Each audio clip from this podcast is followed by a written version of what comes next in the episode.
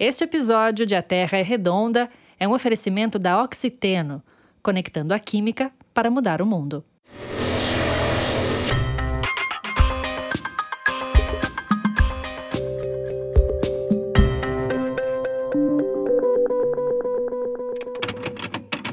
Oi, eu sou o Bernardo Esteves e está começando mais um episódio do podcast A Terra é Redonda. Mais uma vez, eu estou gravando o episódio de casa, na quinta semana do meu isolamento voluntário para ajudar a conter a disseminação do novo coronavírus. Mais uma vez, eu conto com a sua boa vontade para relevar as imperfeições técnicas do episódio gravado nessas condições.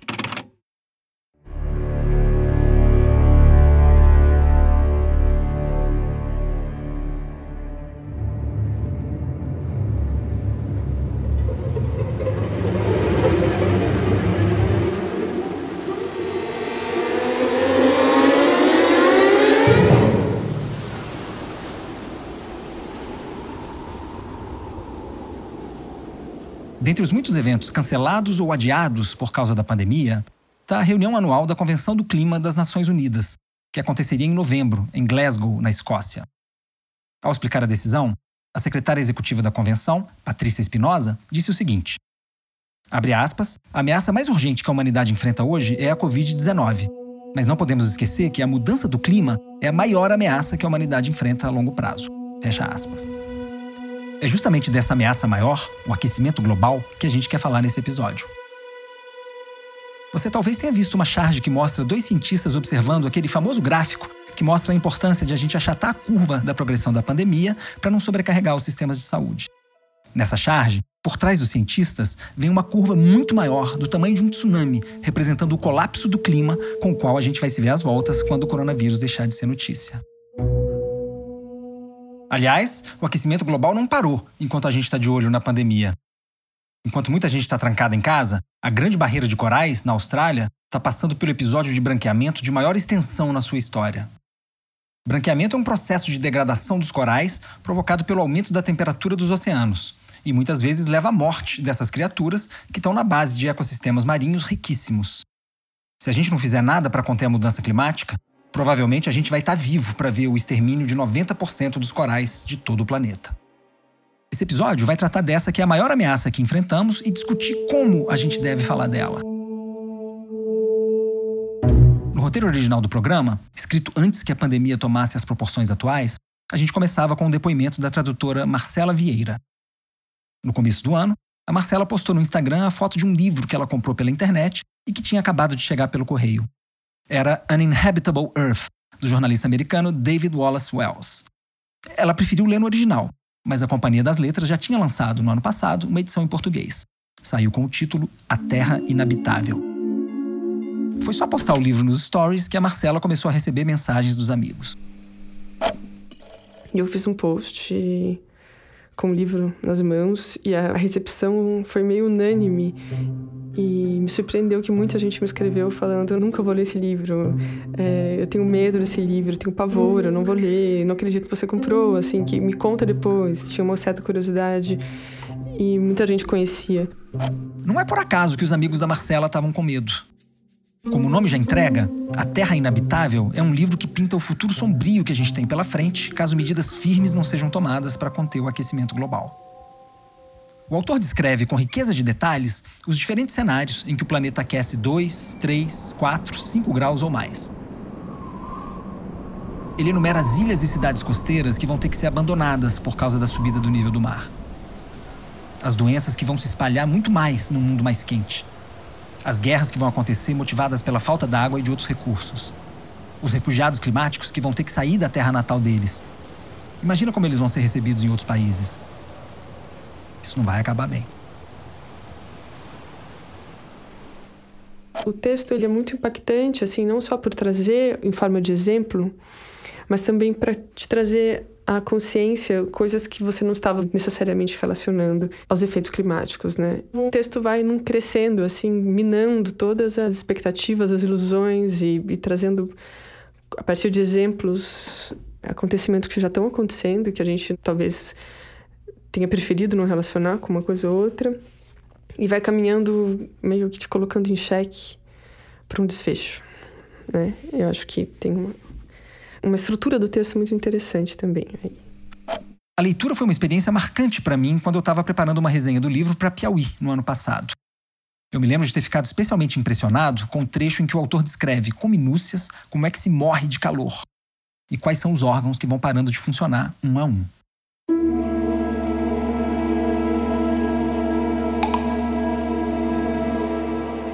A morte por calor está entre os castigos mais cruéis para o corpo humano e é tão dolorosa e desorientadora quanto a hipotermia. Primeiro vem a exaustão por calor. Na maior parte, um sinal de desidratação. Suor profuso, náuseas, dor de cabeça. Porém, após determinado ponto, a água não ajuda e a temperatura interna sobe à medida que o corpo manda o sangue para a superfície da pele, tentando desesperadamente resfriá-lo.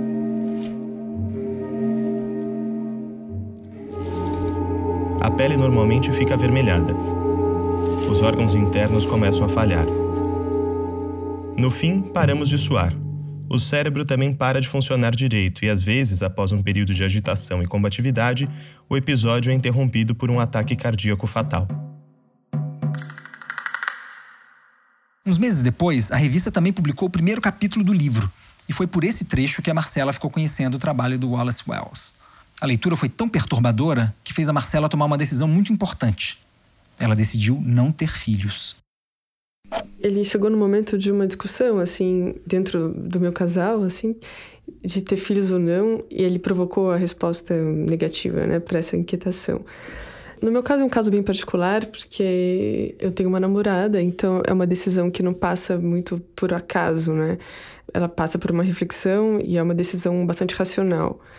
Então, isso faz com que a tomada de decisão ela seja ainda mais consciente é, eu não julgo de forma alguma quem tem. Eu é, acho que o ser humano é muito curioso por outras formas de amor, assim. Eu já conheço muitas delas, mas essa talvez seja uma que eu não venha conhecer. Eu já tinha ouvido falar de gente que pensava em não ter filho porque achava que essa seria uma atitude egoísta, já que a gente vai deixar para as próximas gerações um mundo muito pior do que aquele em que a gente nasceu. Mas não foi essa a principal motivação da Marcela.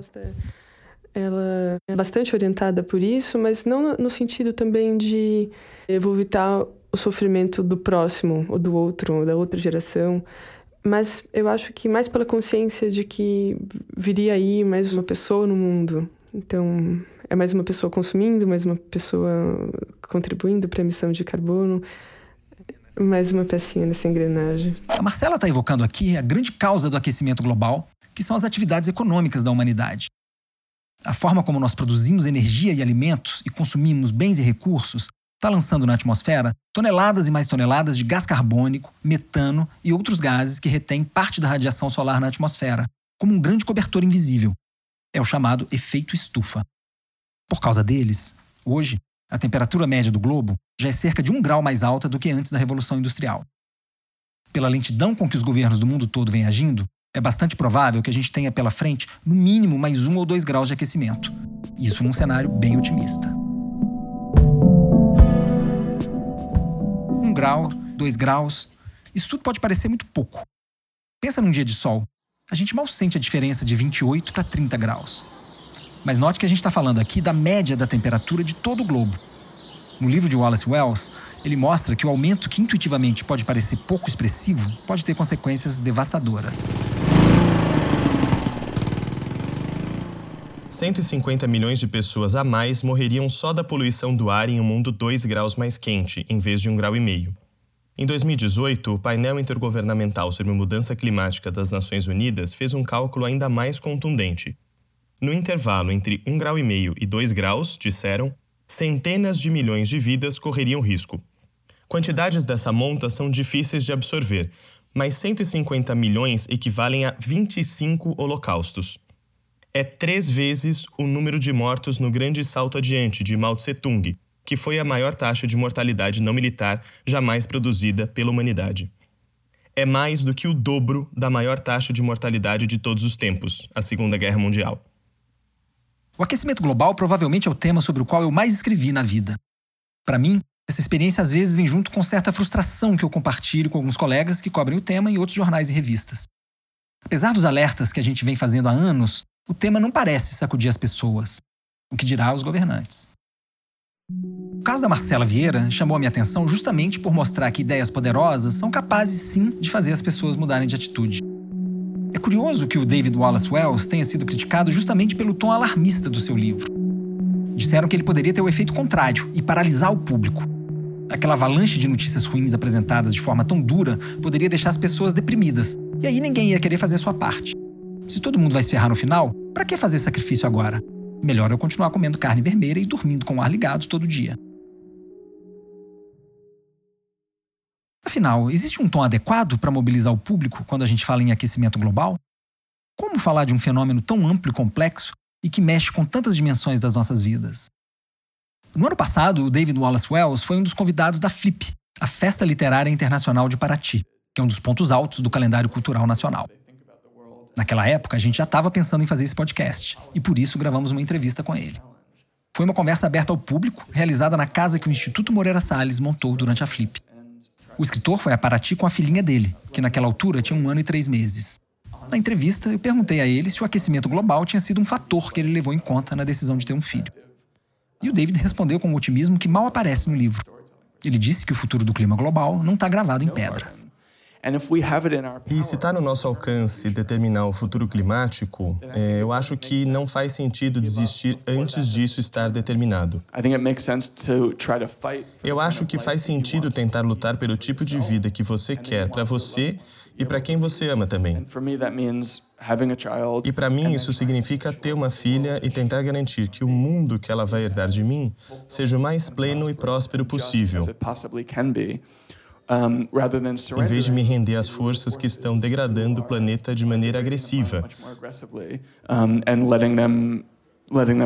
deixando essas forças guiarem a história.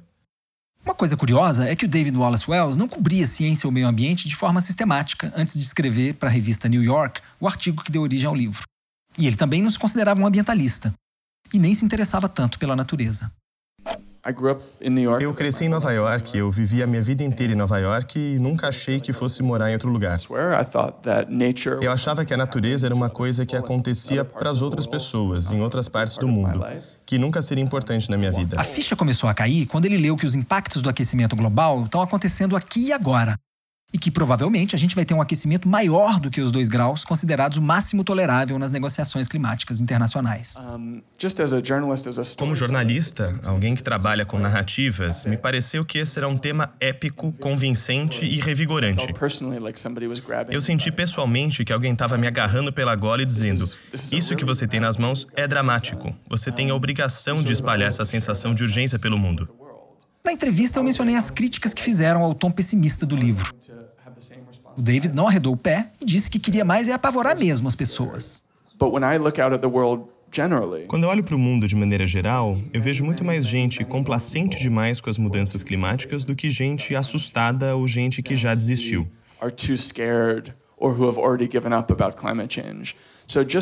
Então, só por essa perspectiva, se só o alarme pode fazer quem está um pouco preocupado, mas ainda não alarmado,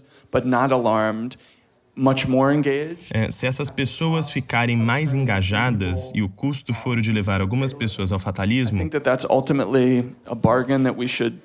eu acho que esse é um risco que a gente deve assumir. Eu não acho que esse seja o único jeito de falar sobre o clima, mas acho que essa devia ser uma parte da história. Principalmente porque é verdade. A ciência sobre clima é assustadora de verdade. Se a ciência projeta um mundo em que seis desastres climáticos podem acontecer em um único lugar lugar de uma vez. Se a ciência projeta um mundo em que a gente pode ter duas vezes mais guerras do que a gente tem hoje, que a gente pode ter centenas de milhões de refugiados, como jornalista eu fico chocado por a gente não estar compartilhando essa informação com a população. Seria muito condescendente da minha parte tentar esconder isso das pessoas. Então, se a ciência é alarmante, a gente deve alarmar as pessoas, em vez de tentar esconder os detalhes com medo de assustá-las. Eu já tinha ouvido esse argumento uns dois anos antes, num contexto muito diferente, na boca de uma outra pessoa que escreve sobre aquecimento global. Alguém que você provavelmente já leu, mas não tem ideia de quem seja. Tava com o artigo dos peixes aí aberto, você tava mexendo nele? Tava mexendo para apavorar um pouco mais as pessoas, né? Então eu achei esse dá muito fraco ainda em termos de apavoramento, né? Então uhum. vamos dar uma apavorada mais um pouquinho. Uhum. esse é o Ricardo Frantes, mas entre os colegas ele é conhecido como Tetractis.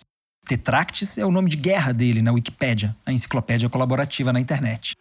Essa gravação é de uma entrevista que eu fiz com ele em 2017 para uma reportagem para Piauí.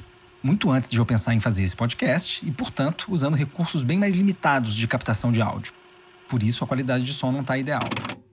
O Ricardo é um artista plástico gaúcho de 56 anos e, com a alcunha de Tetractis, ele é o editor que mais participa da elaboração dos verbetes ligados ao aquecimento global na Wikipédia.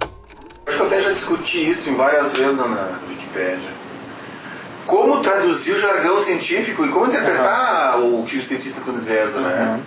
Sim. O cientista hoje em dia chega assim, pode acontecer, pode uhum. dar problema, pode. Uhum. Tudo fica no pode, porque faz parte do, uhum. da correção científica dizer pode, não, não vai acontecer, né? Não uhum. pode dizer. Uhum. Sim, Mas na prática, tu sabe que vai. Sim. Né? Uhum. Então eu, quando eu vou editar um tema assim que eu, por, depois de ver, me certificar que a tendência é esta e que é pela matemática da coisa vai acontecer, uhum. aí eu, eu não digo muito certo o que, que cientista está dizendo. Sim. Aí eu interpreto. Sim. Mas eu acho que isso é uma, é uma coisa assim que o editor tem que fazer. O Ricardo não é cientista e nem ambientalista, mas ele se interessa a fundo pela crise ecológica global e sabe encontrar as informações de qualidade para abastecer os artigos. Ele até chegou a cursar alguns anos de biologia e medicina e sabe se virar com os artigos e relatórios científicos. Para ele, editar a Wikipédia é um jeito de contribuir com a causa ambiental sem sair de casa, que é um apartamento em Porto Alegre que ele chama de sua caverna. Ah, uma das grandes coisas que eu acho boa na Wikipédia, para um editor, pessoalmente, é ter uma, a capacidade que tem de atingir um vasto público. Sim. Né? Quando que tu vai assim fazendo palestra, por exemplo, ou ensinando numa sala de aula, tu vai atingir um público desse tamanho no mesmo período de tempo? Nunca. Uhum. Né? Quando tu não sabe uma coisa, a primeira que tu vai procurar, uhum. e até pelo Google, que dá a primeira na, na cabeça Wikipédia, tu vai direto. Né? Então é um formador de opinião uma potência assim inacreditável. Uhum. Né? Eu conheci o Tetractis alguns anos antes dessa reportagem de 2017, durante a minha pesquisa de doutorado em História da Ciência pela UFRJ. A ideia da minha pesquisa era estudar como o aquecimento global é retratado na Wikipédia em português. Mais especificamente, eu queria entender se os negacionistas do clima, que contestam o aquecimento global de origem humana, tinham voz nessa enciclopédia em que os autores não precisam de credenciais acadêmicas para editar. A resposta rápida para essa pergunta é não. Eles não têm voz hoje, mas tiveram bem mais espaço no passado, até por volta de 2013, e ainda respiram por aparelhos em espaços de visibilidade restrita na Wikipédia. Ao estudar como esses artigos evoluíram com o tempo, eu notei que um dos grandes responsáveis por essa verdadeira faxina foi o Tetractis. Ele se tornou o usuário com o maior número de intervenções no artigo Aquecimento Global, além de ter criado e atuado em vários outros artigos sobre o tema, sempre com muito zelo e rigor. Graças principalmente ao trabalho do Tetractis, o artigo Aquecimento Global hoje é considerado pelos editores um dos melhores da Wikipédia em português. E isso aconteceu principalmente porque ele ajudou a cortar o oxigênio dos negacionistas. Houve um tempo em que o artigo apresentava a origem do aquecimento global como uma controvérsia que opunha os céticos e aqueles que acreditavam no efeito estufa. Uma briga que não existe entre os cientistas que estudam o tema.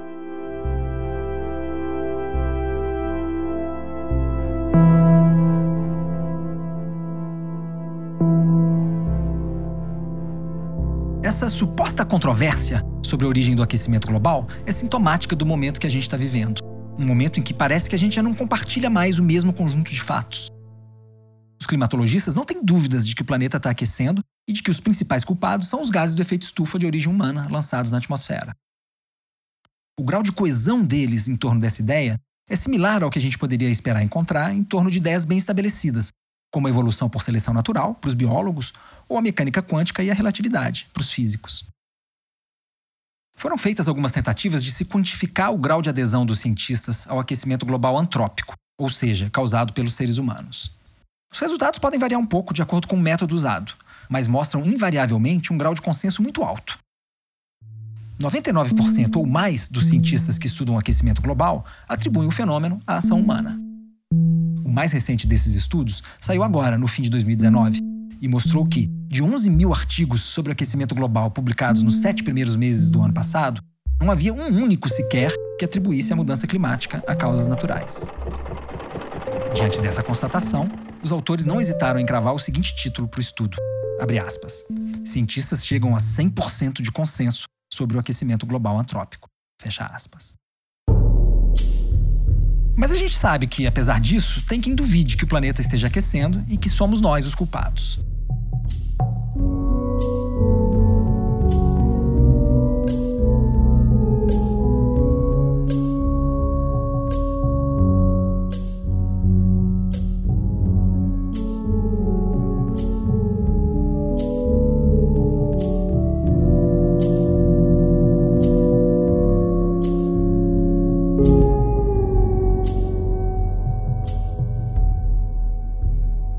Parte, essa dúvida foi semeada por grupos de interesse ligados à indústria do carvão e do petróleo, que é um dos setores que mais tem a perder caso a humanidade promova a revolução na forma de gerar energia. Essa transição para as energias renováveis é necessária se a gente quiser evitar as piores consequências do aquecimento global. Aquelas consequências que estão descritas com um realismo perturbador no livro A Terra Inabitável.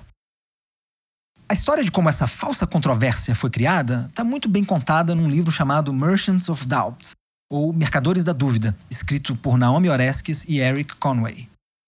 O livro não tem edição brasileira, mas deu origem a um documentário de mesmo nome que está disponível na internet com legendas em português. E aqui cabe fazer uma autocrítica.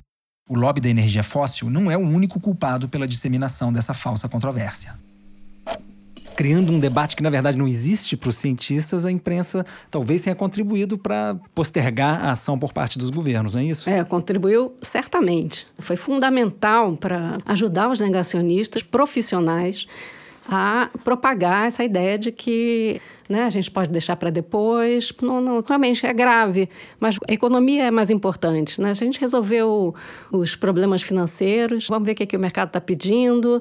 A imprensa contribuiu e contribui ainda enormemente para a efetivação dessa indiferença, dessa paralisia diante dessa crise, é mais do que uma crise, né? Realmente é um colapso ecológico em desenvolvimento em que está uhum. em curso. Essa é a Débora Danowski, uma filósofa da PUC do Rio que trabalha com temas ligados ao meio ambiente.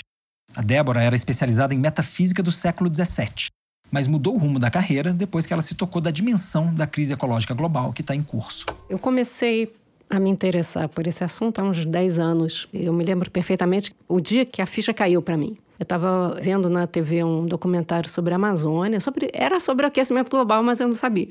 E aí tinha um pesquisador americano que trabalhava muito tempo na Amazônia que, num dado momento, dizia que se aumentasse um pouco o período de seca na Amazônia e, e um pouco a temperatura, que a Amazônia podia pegar fogo e ou se transformar em savana. E, e isso podia acontecer em 50 anos. Quando ele disse 50 anos, aquilo bateu em mim, porque 50 anos eu tenho uma filha, então é, é a vida dela, né? Pode não ser a minha, mas certamente é a dela. Agora a gente está vendo que já é a nossa vida, né? Porque já está acontecendo. Uma vez que você entende o que está acontecendo, você não consegue mais não pensar nisso, e eu pensava nisso o tempo todo. E eu criei uma linha de pesquisa na pós-graduação da PUC, e é o que eu faço até hoje. E não consigo mais tirar isso da minha cabeça, ou seja, voltar a fazer a filosofia da qual eu era especialista, digamos assim. A Débora criticou o papel da imprensa ao dar visibilidade a essa falsa controvérsia. Mas ela sabe que os jornais e as revistas são um aliado fundamental dos pesquisadores para virar o jogo. A imprensa tem um papel importantíssimo a cumprir nesse sentido. E, particularmente, os programas e quadros de meteorologia. Por exemplo, nós tivemos agora essas chuvas no Sudeste, muito fortes, em Minas, São Paulo, Rio de Janeiro. E as pessoas fazem críticas à maneira como os governos têm tratado as cidades, a falta de investimento, a falta de cuidado, mas as pessoas não juntam esse aspecto que é real com o fato de que, olha, está sim piorando, né? não é só que nós asfaltamos as cidades, cobrimos todos os solos, os solos não são mais impermeáveis e é né, preciso rever a urbanização. Não é só isso, é isso mas é também porque agora nós temos que levar mais a sério ainda, cuidar, porque as chuvas estão aumentando e vão aumentar mais ainda, né? Então, as chuvas alternadas com secas mais severas, nós temos que tratar disso. Conectar eventos climáticos específicos ao aquecimento global é um salto que a maioria dos cientistas evita dar. Isso porque o clima tem uma variabilidade natural e extremos de frio ou calor sempre ocorreram. É muito difícil provar que uma determinada tempestade foi especialmente intensa por causa do aquecimento global. Eu gosto muito de uma comparação que eu ouvi certa vez do físico Alexandre Costa, da Universidade Estadual do Ceará. Pensa, por exemplo, num jogador de futebol que se dopa para entrar em campo e faz um gol no meio da partida. Como é que a gente prova que aquele gol específico foi por causa do doping? É difícil fazer essa relação, mas é evidente que o desempenho do jogador mudou. Com o clima é a mesma coisa. O doping, nesse caso, são os gases estufa que a gente está lançando sem parar na atmosfera.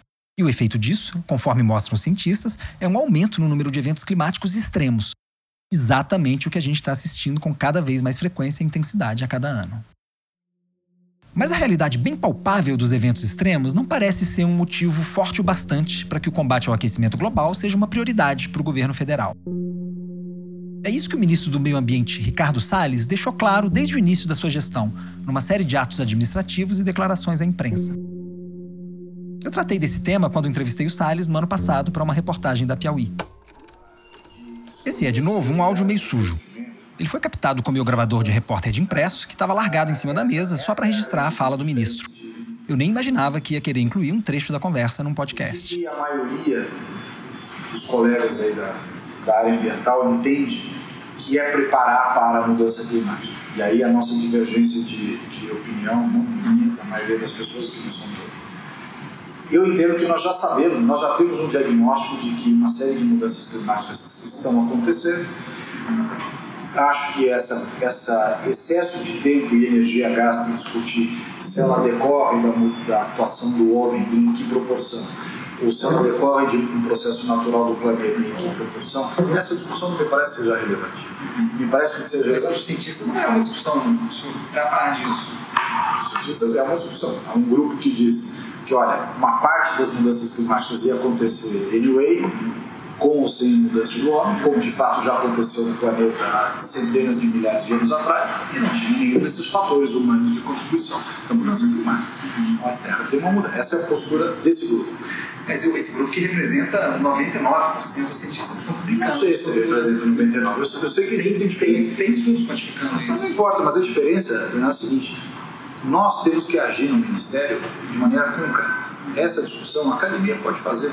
Se é, é, vamos dizer assim, se decorre majoritariamente da ação do homem ou se decorre de um componente de ação do homem mais é, geodinâmica do planeta, enfim.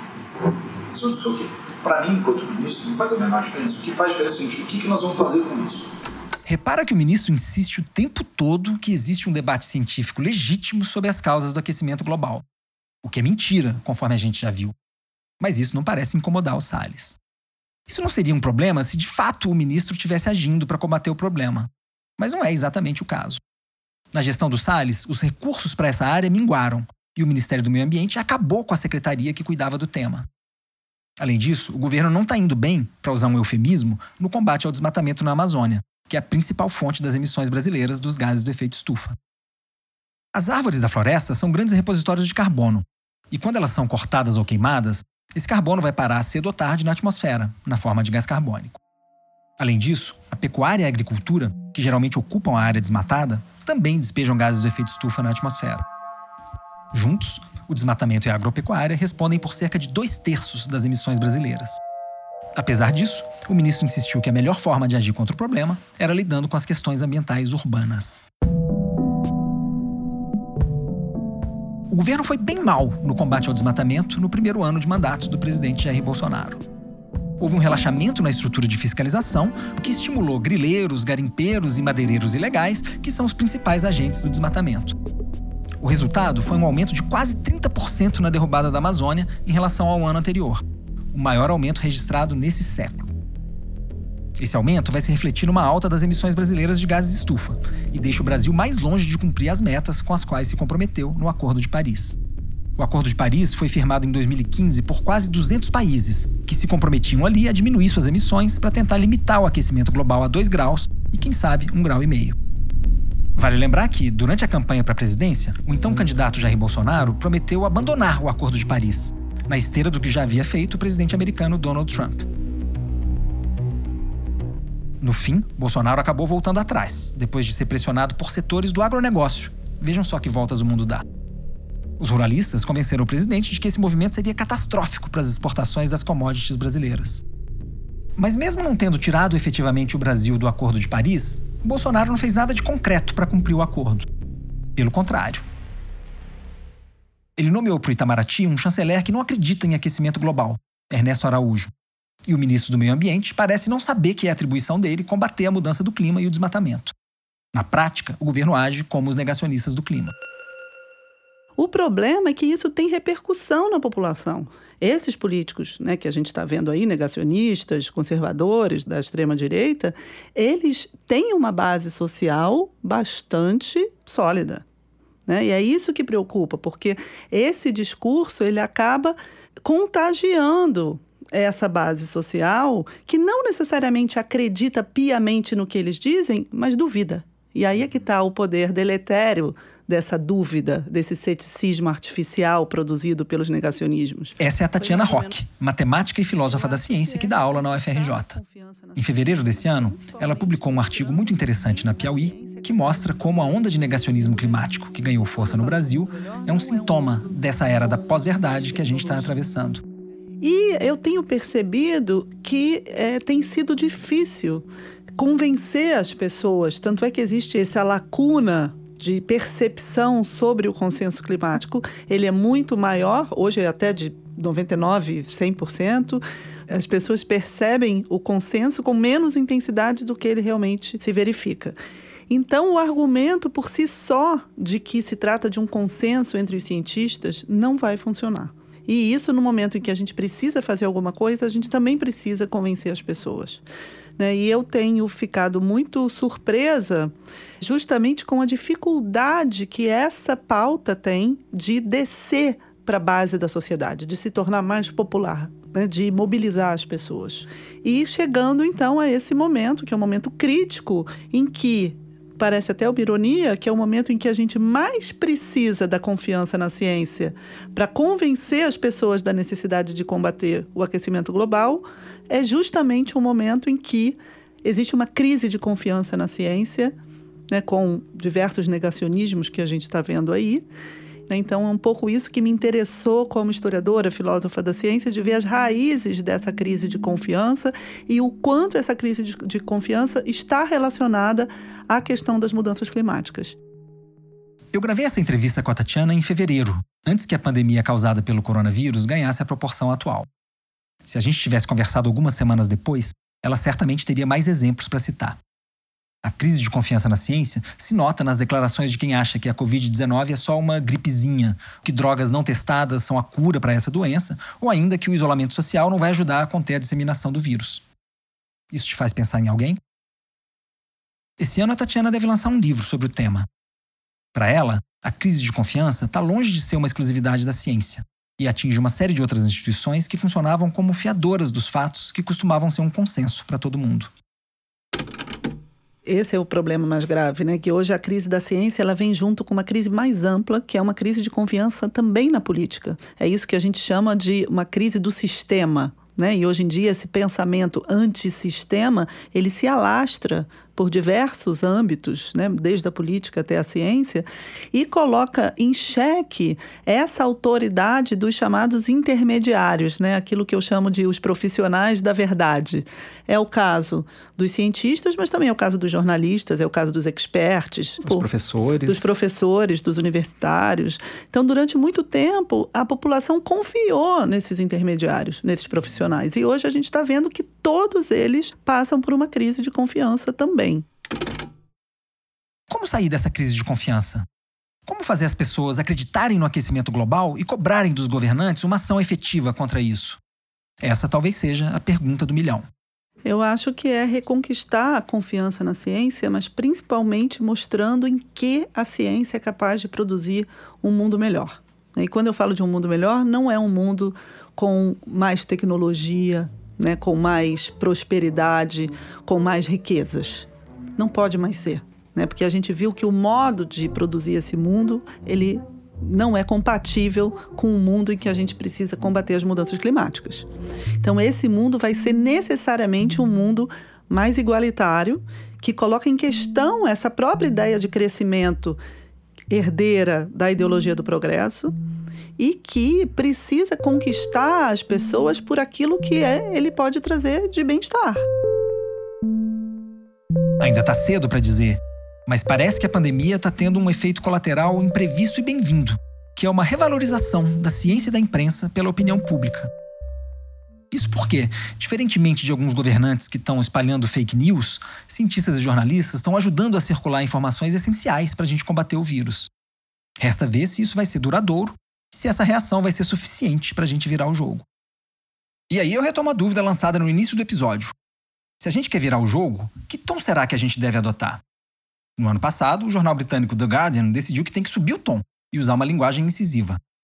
Eles pararam de usar termos mais neutros, como aquecimento global ou mudança do clima, e passaram a preferir alternativas mais duras, ou realistas, alguns vão dizer, como colapso do clima ou emergência climática. E esse ano, eles se tornaram o primeiro grande jornal no mundo a recusar anúncios da indústria dos combustíveis fósseis. Eu acho que o The Guardian é um dos jornais que estão à frente, estão levando realmente a sério o problema. Aqui no Brasil, são raros os meios de comunicação que assumem essa tarefa. E acho que é uma responsabilidade grande dos jornalistas. Essa é, de novo, a Débora Danowski, a filósofa que trabalha com questões ambientais. Como vocês devem imaginar, ela concorda que a gente não tem que medir palavras para falar do clima. Assim, quem sou eu para ficar dosando o nível de realidade que eu vou dizer para os outros. Por que, que eu posso saber e os outros, né? Eles não podem saber, o público não pode saber, é, eles não vão aguentar, vão se paralisar. Né? Eu acho que é uma, uma presunção muito grande, eu sempre achei que é uma presunção muito grande. Não, não sou eu, que se eu sei disso, se eu estudo isso, eu vou dizer. Mas a Tatiana Rock, a matemática e filósofa da ciência da UFRJ, discorda da Débora. Para ela, a linguagem alarmista defendida pelo David Wallace Wells e pelo Tetractis não ajuda muito o debate e pode até ter o efeito inverso, de prostrar o público. A gente tem que encontrar termos que façam sonhar, uhum. que façam com que as pessoas voltem a acreditar no mundo. Porque sem isso elas não vão vir com a gente. E eu acho que sem elas a gente não vai conseguir, apenas com grandes cúpulas da ONU e cientistas e formadores de opinião, a gente não vai conseguir. A gente precisa de uma mobilização social. Meu ponto de vista pessoal é o seguinte: concordo que a gente corre o risco de afugentar algumas pessoas, mas acho que um tom mais incisivo é importante sim, e que no fim das contas a gente sai ganhando com isso. Eu não sei se você concorda mais com a Débora ou com a Tatiana sobre o tom que a gente devia adotar para falar do colapso do clima. Mas eu queria sublinhar, na conclusão desse episódio, que existe um ponto de convergência entre todo mundo que estuda esse assunto, que é a importância de a gente falar sobre isso. Porque esse tema não vai brotar espontaneamente na pauta dos políticos.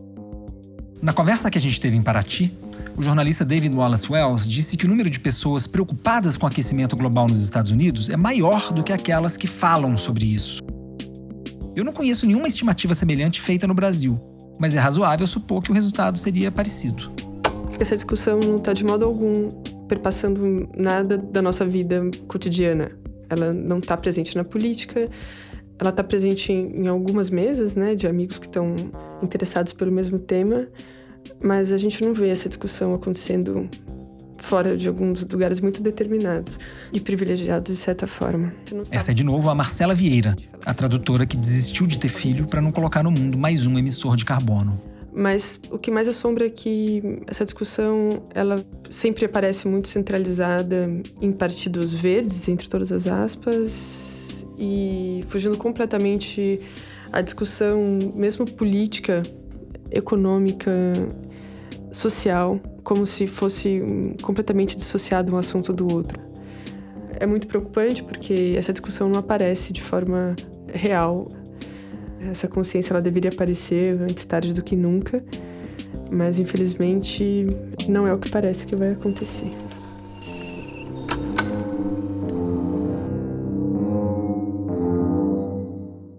A mensagem é clara. A gente precisa falar mais sobre clima.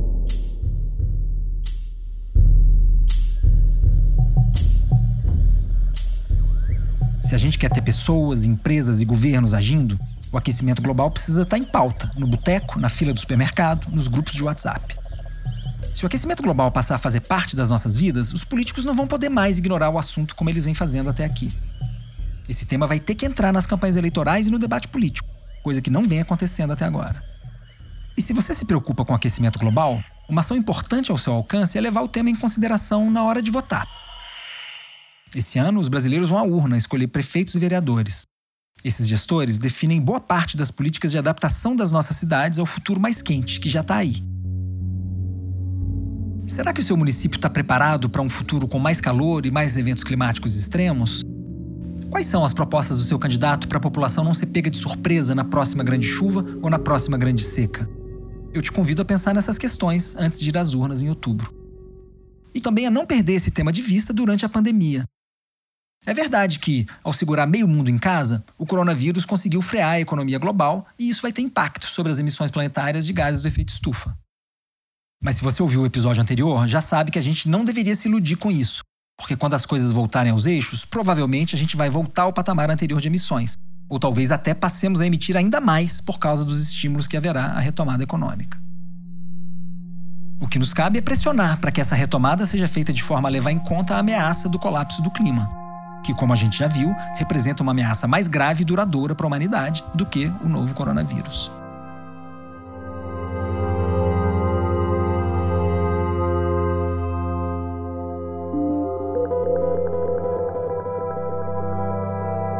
Com isso, vamos encerrando mais um episódio de A Terra é Redonda, o podcast de ciência da revista Piauí.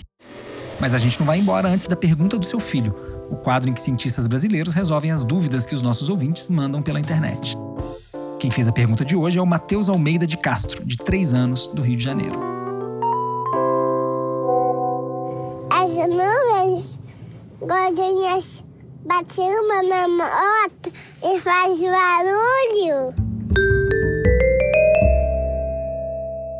que eu entendi da pergunta do Matheus, o que ele quer saber é o seguinte: as nuvens gordinhas, quando batem uma na outra, fazem barulho? E para responder essa pergunta, a produção escalou a Maria Assunção Dias, professora de matemática aplicada no Instituto de Ciências Atmosféricas da USP. Alô? Vamos ver como ela respondeu. Então, ah, na verdade, as nuvens elas são como uma fumacinha, cheia de gotinhas muito pequenininhas, e elas se formam da evaporação da água, a água no rio, nos mares, nos lugares que tem florestas, toda essa água evapora, sobe e forma um monte de gotinhas pequenininhas. Elas são tão pequenas que elas não conseguem cair, elas ficam no ar, como uma fumacinha. Quando elas começam a ficar muito tempo no ar, elas ficam batendo umas nas outras e vão crescendo. Cada vez que duas gotinhas batem, elas se juntam e formam uma gota maior. Aí chega um momento que forma uma gota grande o suficiente que ela já não consegue ficar flutuando lá no céu. Aí ela cai. Aí é a chuva. Quando elas batem umas nas outras, elas se juntam, né? O que faz o barulhão do trovão é outra coisa. É quando uma nuvem cresce muito, muito, muito, ela fica escura, com ventos muito fortes, e aí começa a ter o raio, o relâmpago, entre partes das nuvens. Aí nessa hora, na hora que forma o relâmpago, é ele que dá o barulho do trovão. Ele dá uma esquentada no lugar onde passa a corrente elétrica, esquenta demais e aí dá aquele boom de uh, explosão que é o trovão. Mas quando ela simplesmente encontram umas com as outras, aí não faz barulho, não. Perfeito.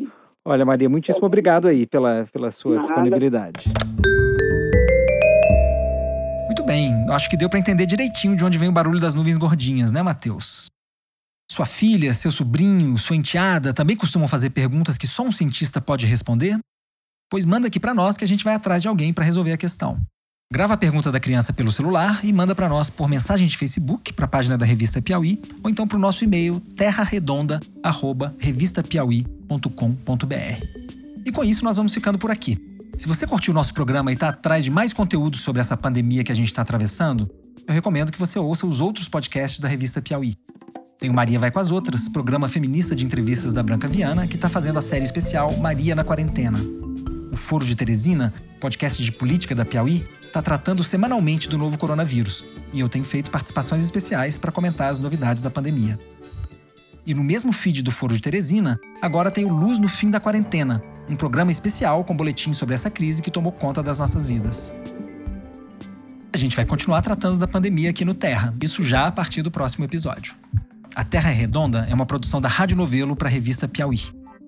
Quem dirige o podcast é a Paula Scarpim, que também assina o roteiro comigo e com a Flora Thomson DeVoe. A checagem de apuração é da Marcela Ramos. A produção é da Mari Faria. A música original e a edição são da Mari Romano. A voz em português do David Wallace Wells, tanto na leitura dos trechos do livro quanto na dublagem da entrevista, é do Guilherme Alpendre, o diretor executivo da Rádio Novelo. O programa foi gravado parcialmente no estúdio Rastro com o Dani Di, mas também no estúdio improvisado que eu montei aqui no meu quarto. A finalização e a mixagem são do João Jabassi. A coordenação digital é da Kellen Moraes e quem cuida das redes sociais é a Isabela Moreira.